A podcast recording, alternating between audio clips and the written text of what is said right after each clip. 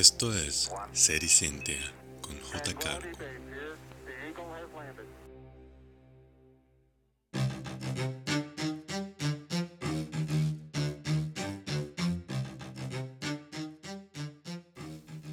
Han pasado ya pocos menos de 350 años desde que Van Leeuwenhoek observó por primera vez la vida microscópica iniciando un nuevo capítulo en la historia de la ciencia.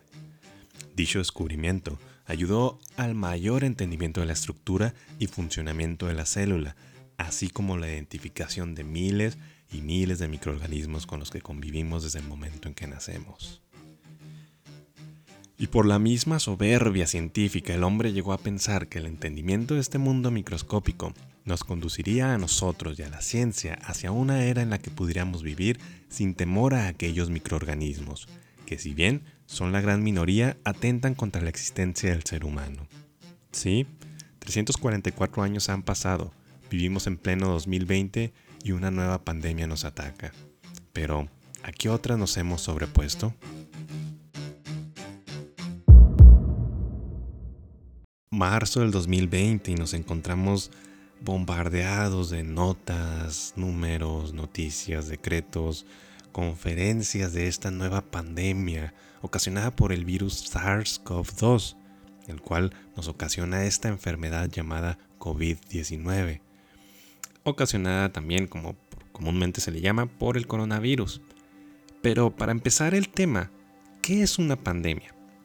La palabra pandemia proviene del griego pandemos y hace referencia a toda la gente, y fue utilizada por primera vez en 1666 con el uso que actualmente se le da, el cual es como fase de un brote de cualquier enfermedad que rebasa los límites entre continentes, poniendo en riesgo a una gran cantidad de la población mundial, mientras que epidemia proviene del mismo griego epidemos y hace referencia al aumento de la prevalencia de cierta enfermedad dentro de una misma área, gran diferencia. Si bien, como ya pudimos escuchar, el término pandemia comenzó a ser usado hace apenas 400 años, sin embargo, el ser humano se ha enfrentado y ha superado pandemias desde hace ya más de mil años y afortunadamente seguimos en pie. Pero, ¿cuáles son aquellas pandemias o epidemias que han marcado nuestra existencia en la Tierra? ¿Están las pandemias actuales a la altura de aquellas? Debido a la globalización y todos estos viajes nuevos que hay, ¿estamos ahora en mayor riesgo? ¿O será acaso que ya nos vamos a morir? Escuchemos entonces cuáles son aquellas que más han impactado o cuáles han dejado huella a lo largo de nuestra historia. Empezamos.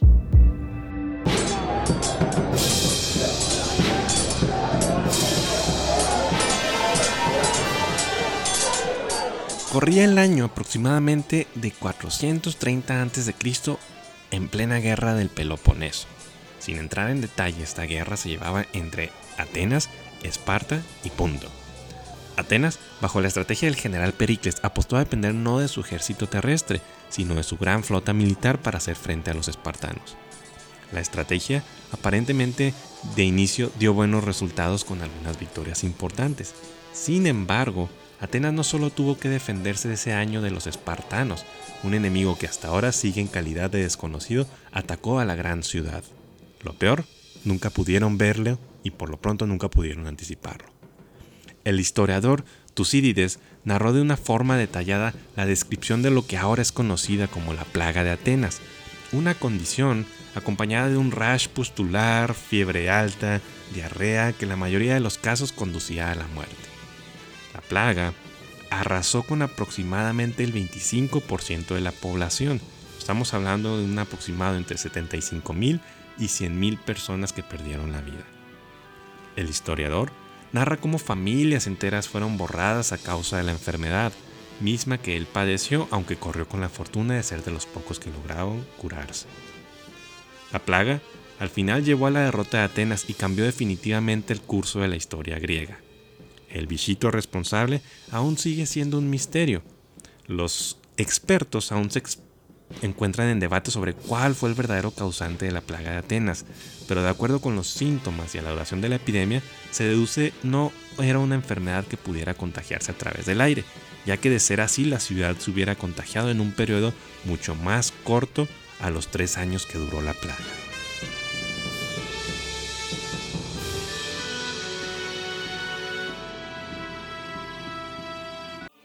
El Imperio Romano, ampliamente conocido por su potencial de guerra y conquista, sufrió también el ataque de un enemigo que les fue imposible de prever e incluso observar.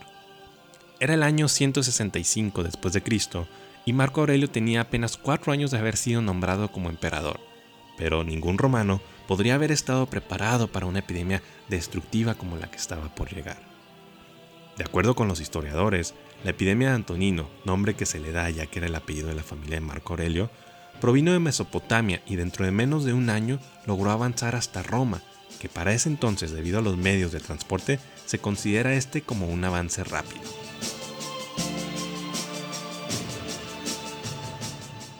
La enfermedad fue descrita por Galeno, pero a diferencia de Tucídides, no fue muy específica en la descripción, ya que su objetivo no era escribir para las futuras generaciones. Además, se concentró más en el tratamiento y los efectos secundarios de la enfermedad. Al igual que la plaga de Atenas, actualmente aún se discute entre los expertos el agente etiológico de esta epidemia o el agente causal, pero la mayoría de los expertos concuerdan en que muy probablemente se trataba de viruela. Por los datos históricos, se sabe que la enfermedad cursaba con un exantema o manchas de aspecto oscuro, debido a que su contenido era sangre ya en estado de descomposición. Además, fiebre y diarrea que empezaba siendo café, luego sanguinolenta y finalmente negra. Se estima que esta plaga acabó con un total de un millón de vidas y duró del año 165 después de Cristo hasta la muerte de Marco Aurelio en el año 180 después de Cristo.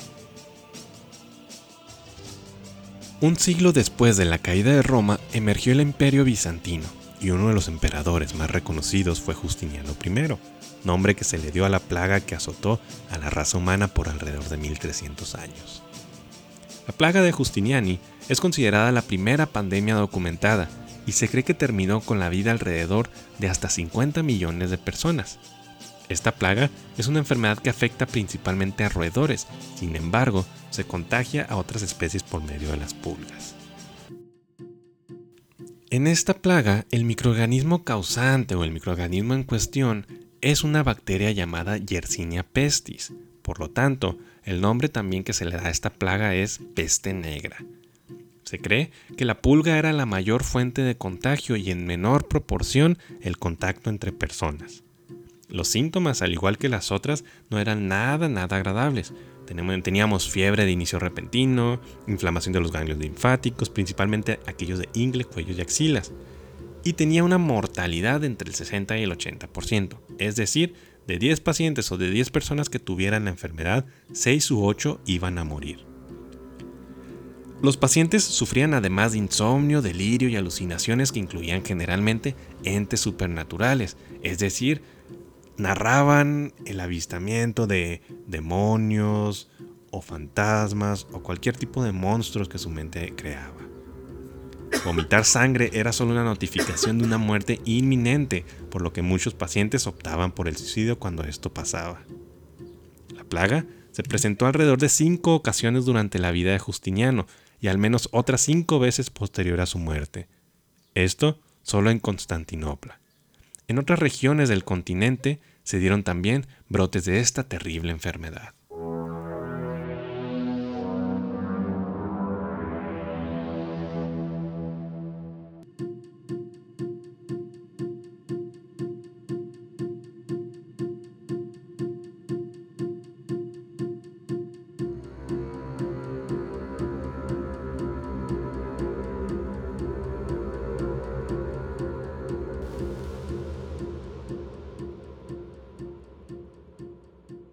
Avanzamos en el tiempo hasta el año de 1347, a una de las epidemias más importantes en la historia de la humanidad, la peste negra, un evento que trajo cambios de todo tipo, económicos, políticos e incluso sociales, pero sobre todo un descenso en la población mundial en un periodo muy corto de tiempo.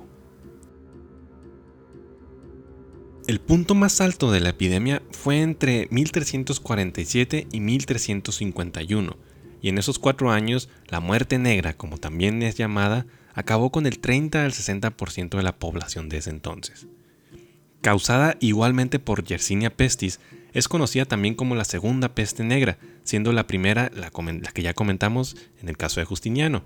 Sin embargo, algunos historiadores creen que esta segunda epidemia fue una variación de la misma peste negra, conocida como plaga neumónica o peste pulmonar, la cual es altamente infecciosa, pero no solo con, las ratas o las pulgas, sino esta es altamente contagiosa entre humano y humano, lo cual explicaría la mayor rapidez con la que avanzó esta segunda epidemia.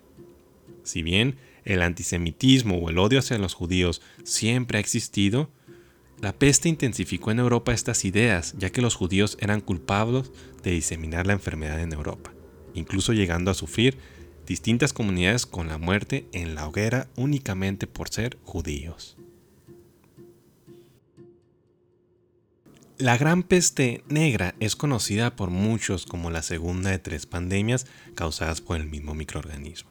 La epidemia de Justiniani fue la primera, la peste negra y la gran plaga de Londres en 1665 son consideradas como la segunda y finalmente en el siglo XVIII ocurrió la tercera. Gran parte de los historiadores ubican el origen de la enfermedad en Asia y la consecuente diseminación es atribuida a la porción asiática de Rusia, donde el comercio marítimo hacia Europa comenzaba a proliferar en esos años. Las medidas sanitarias en el comercio marítimo no eran las mejores, y dichas naves comúnmente iban habitadas por ratas que portaban pulgas que a su vez eran portadores de la enfermedad. La ignorancia y la existencia de la ciencia como la conocemos hoy en día contribuyeron a que dichas embarcaciones siguieran atravesando los mares entre isla e isla hasta llegar a la Europa continental, donde no solo desembarcaban marineros y comerciantes ya enfermos, sino las mismas ratas.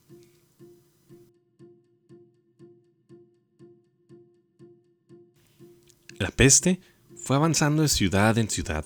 Los cadáveres se apilaban en las calles, la sepultura no se daba por miedo a contraer la enfermedad y además no había abasto, ya que los cadáveres eran demasiados. Pasados tres años, la peste negra acabó con 50 millones de habitantes únicamente en Europa, pero se estima que las cifras en el mundo alcanzaron las 200 millones de vidas perdidas.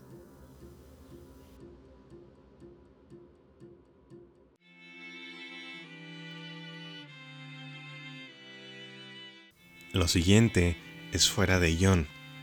Actualmente, como raza humana nos enfrentamos a una nueva pandemia causada por el coronavirus. Si bien la ciencia ha avanzado a pasos agigantados en los últimos 200 años. Esta nueva epidemia o pandemia representa una amenaza para la humanidad en tiempos en los que viajar a lo largo y ancho del planeta es relativamente sencillo e igual de sencillo para que un agente infeccioso atraviese fronteras. Las grandes epidemias del pasado nos han recordado lo que la actual pandemia nos está demostrando. El golpe no es Italia, el golpe no es a Estados Unidos, no es a China, no es a México.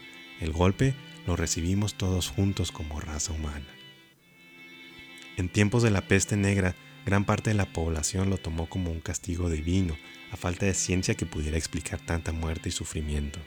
Sin embargo, sacerdotes, monjas y religiosos en general no fueron inmunes a la muerte negra. Hoy, la ciencia nos da explicación a los sucesos recientes, o al menos a la gran mayoría. Nuestra ignorancia ahora no se traduce en forma de castigo divino, se traduce en forma de teorías conspirativas que se propagan a través de las redes sociales.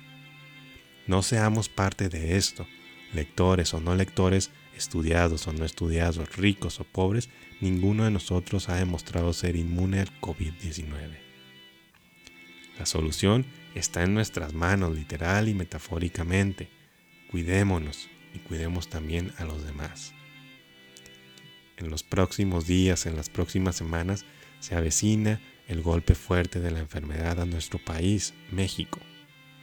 Tenemos que estar unidos, tenemos que estar en nuestra casa y sin embargo no lo hacemos. Es lo único que se nos está pidiendo y es lo único que va a ayudar a en un futuro reducir el impacto que estamos por sufrir. Somos nuestra responsabilidad y la responsabilidad la tenemos también por nuestros seres queridos. Quedémonos en casa para que esto pronto pueda quedar en la historia y en el pasado.